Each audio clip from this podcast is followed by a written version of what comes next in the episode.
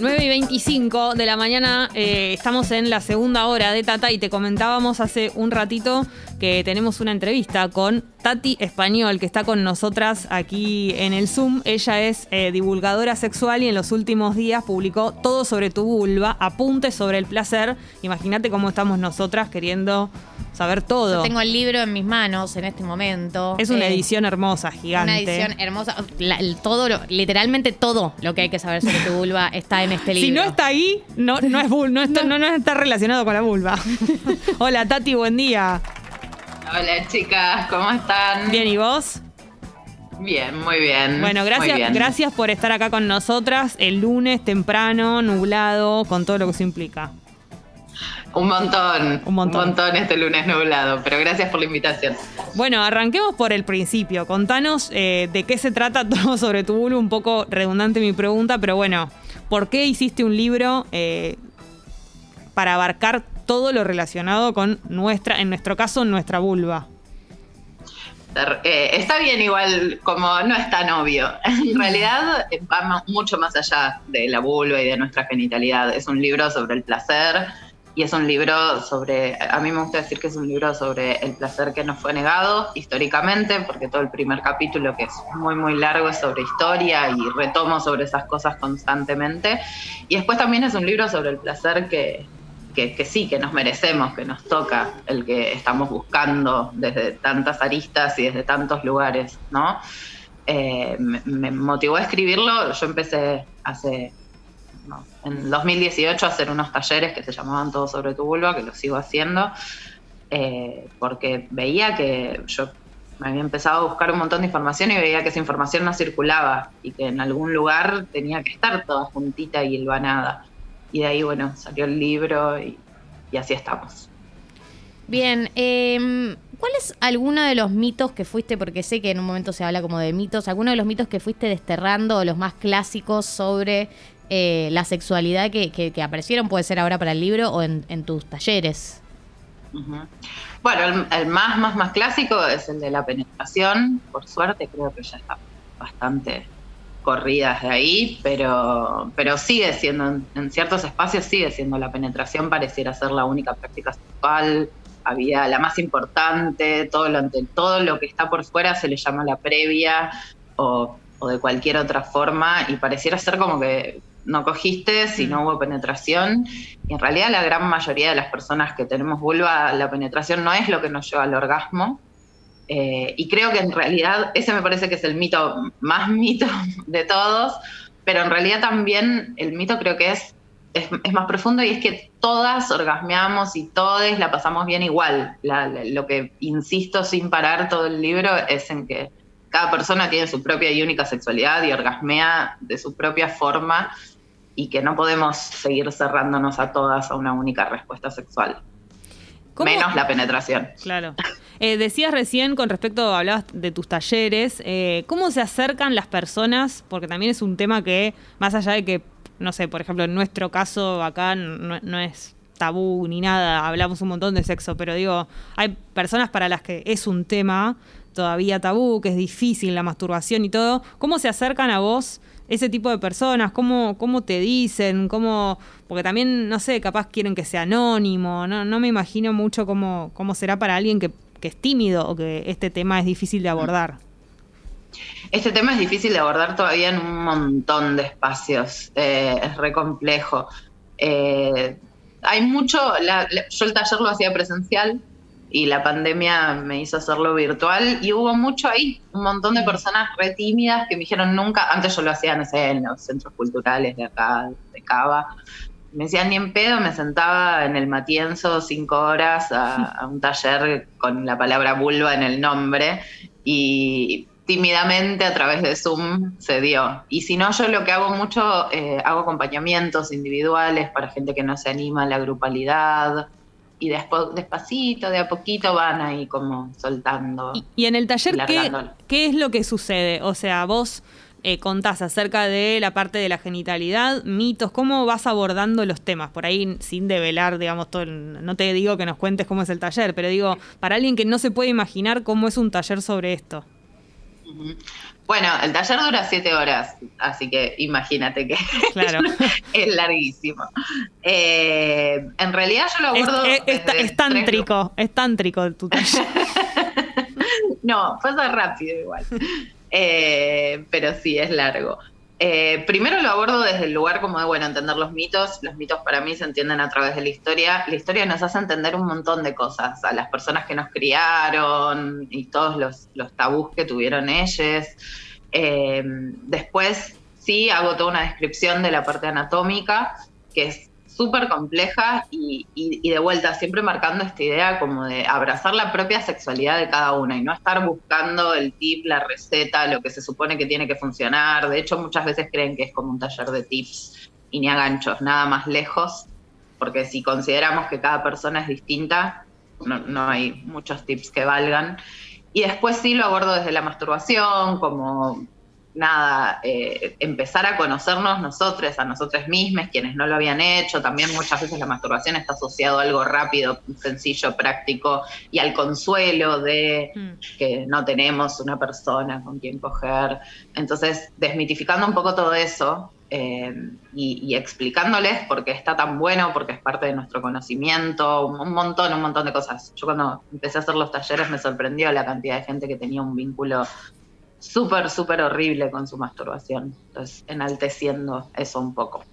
¿Y qué, qué, vínculo es el que vos decís que, que al, que apuntás que deberíamos tener con la masturbación? Porque yo pienso, vos decís, bueno, hay gente que lo tiene asociado a algo como rápido o, o lo que sea, o práctico, y está mal que en algunos casos sea ese el rol de la masturbación. No, para nada para nada, para nada, no está mal no masturbarse, no está mal no tener ganas de masturbarse. nunca quiero insistir en que esto es algo que hay que hacer o que es, porque si no lo volvemos el nuevo mandato, ¿no? Eso es lo que nos está pasando. desarmamos un montón de cosas en la sexualidad en estos últimos años y de golpe se convirtieron en nuevos mandatos, que es lo que hacemos con todo, con el poliamor, con la heteronorma, todo lo volvemos como, bueno, ahora hay que hacer esto. Eh, para nada. Y yo creo que la masturbación rápida y sencilla y efectiva, bueno, cumple su fin y está todo bien, pero alguna vez en lo que respecta como a lo exploratorio, a lo lúdico, a conocerme, porque yo lo que digo siempre es que en las relaciones sexuales con otras personas no existe el que la otra persona sepa super coger bien o hacer las cosas bien, como decir, ¿no? Es más una cuestión de diálogo, de hablar, de pedir lo que queremos, de decir lo que nos gusta. Entonces, si yo no me conozco, si yo no, me entrego como a, bueno, pensarme un rato, dejar que mis, las sensaciones me guíen, el cuerpo esté como presente en lo que está pasando, después no voy a saber qué pedir. Y hmm. voy a seguir esperando que, venga otra persona a darme ese orgasmo increíble eh, que, siempre me está faltando, porque eso es lo que veo yo al menos en mi trabajo. Siempre sentimos que nos falta algo. Mi amiga tiene orgasmos del punto U y yo quiero orgasmos del punto U. Y en realidad es más resaltar la individualidad de cada uno y la masturbación ayuda a eso. Está muy, muy ligada a eso.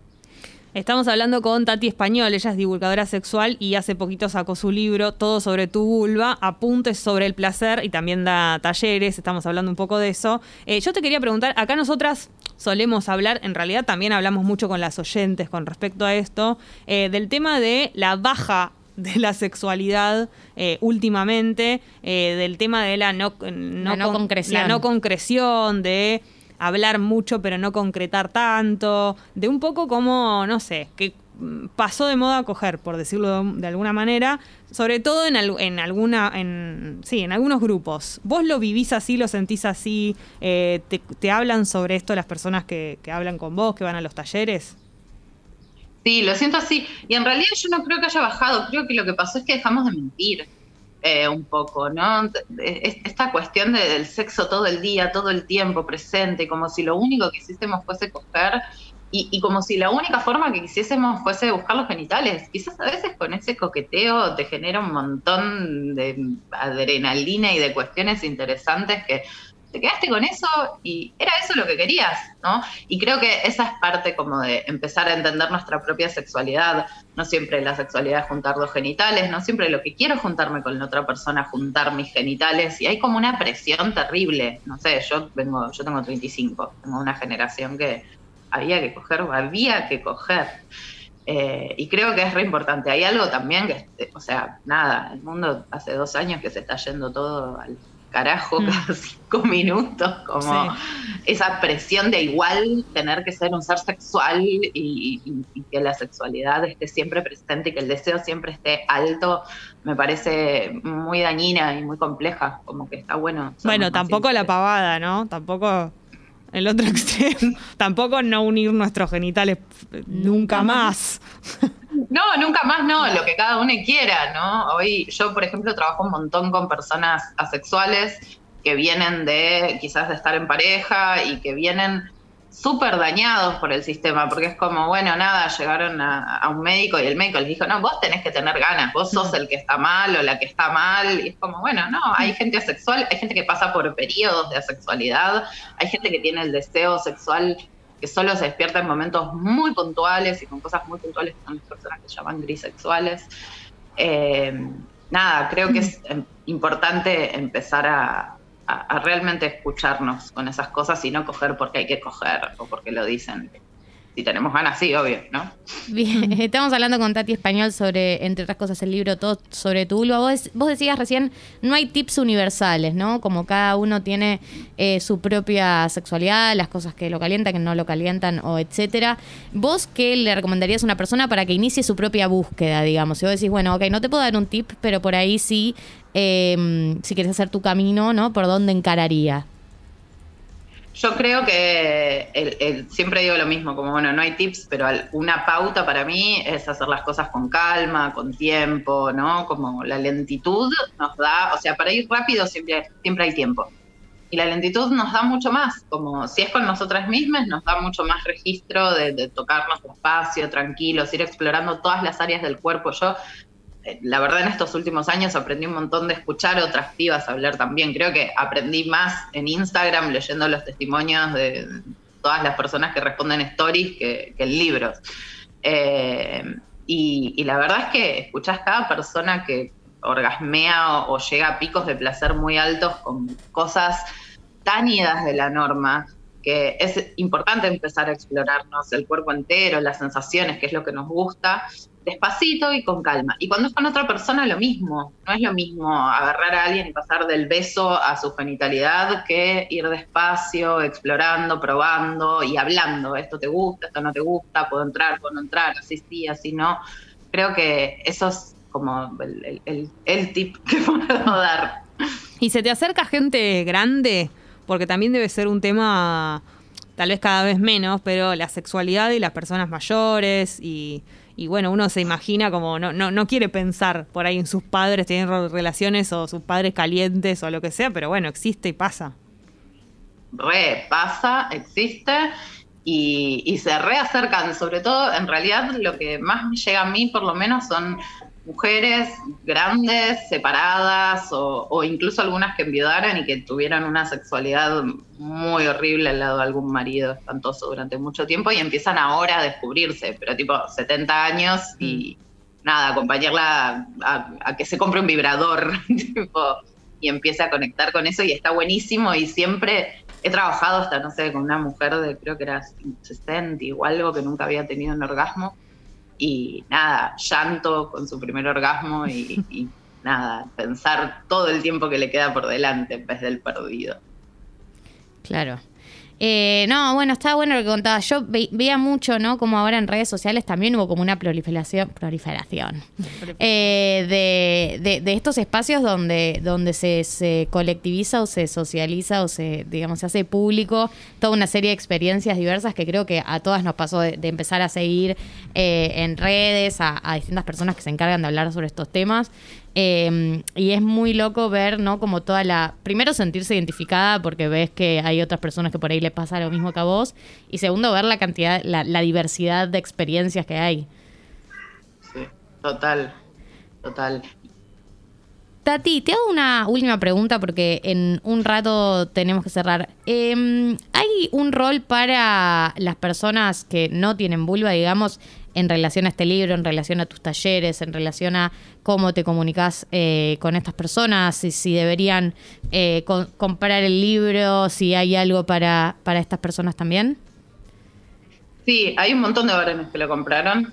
Eh, y estaban todos súper contentos y los veo ahí en una. Yo creo que, que sí. Yo cuando hacía los talleres muy al principio, todo el tiempo era como, dale, haces uno para varones, por favor, haces uno para varones, varones cis. Y nada, en un momento lo hice, como que no era mi intención y estuvo re bueno, la verdad que está re bueno, creo que es re importante y lo que yo les digo siempre cuando abro el taller que es para varones cis es que, empiecen a ponerse en, el, en este lugar, ¿no? Es, es, el mismo argumento que uso con el lenguaje inclusivo. ¿Qué pasa? ¿Qué, ¿Qué sentirías si toda la vida te hubiesen hablado en femenino? Mm. Bueno, lo mismo. ¿Qué sentirías si esta historia, porque la historia es terrible, es tristísima, es súper angustiante, ¿qué sentirías si esta fuese la historia de tu sexualidad? Si tu sexualidad solo hubiese sido utilizada con fines reproductivos, si las palabras que a vos, los actos que a vos te hacen orgasmear y pasarla bien no están representados en ningún lado, si te vieses todo el tiempo como un objeto. Ustedes que me preguntaban por las, las mujeres grandes, un flash también es las pibas jóvenes, las mm. pibas jóvenes de 20, muy 20 mm. cortos hoy, que crecieron y que su entorno creció educado por el porno mainstream. Es muy fuerte todo lo que está pasando ahí, muy, muy doloroso. Em, entonces creo que, nada, el lugar del varón es tratar de empatizar, de darse cuenta, de correrse de esa estructura de que las sabe todas, porque también lo que pasa con la sexualidad es esa, es el lugar que le enseñaron a ellas que eran conocedores de todo. Eh, y, de empezar también a explorar y a conectar. Creo que es re interesante que lo lean los varones, Y sobre todo entender eh, todas las cosas que atraviesan nuestra sexualidad, que son, nada, el mito de la belleza, eh, abusos, eso es algo también en lo que hablo mucho en el libro, que está tan, tan atravesada nuestra sexualidad por esos temas y nunca lo hablamos. Eh, me parece que es re importante para ellos empezar a ver eso. Siempre en el taller de, varones los veo quedar bastante choqueados, como que no tienen mucha conciencia de esta parte nuestra. Tati, eh, bueno, todo sobre tu vulva se consigue en las librerías eh, y también para anotarse en tu taller, ¿cómo hacemos? En mi Instagram, Instagram. que es arroba tati español. Español. Español. Para, porque la, la no te la, no te la permite Instagram. Ah. Te escriben ahí directamente y se pueden anotar. Sí, está todo ahí subido y si no me escriben. Perfecto. Tati, muchísimas gracias por estar acá con nosotras en Tata eh, y bueno, éxitos con el libro. No, gracias a ustedes. Un besito grande, chicas. Un beso grande. La entrevista con Tati Español la van a encontrar en eh, Spotify, en nuestro canal Te Aviso, Te Anuncio. Lo encuentran ahí donde dice podcast, programas. Y de paso, si no nos siguen, denle seguir. ¿Entendés? Porque es muy lindo que hagan eso. Hagan eso. Síganos en Spotify, que es gratis. Es gratis, es gratis, es gratis. Vamos, a, escuchar, música. Sí, a Beck con este tema Sex Loss.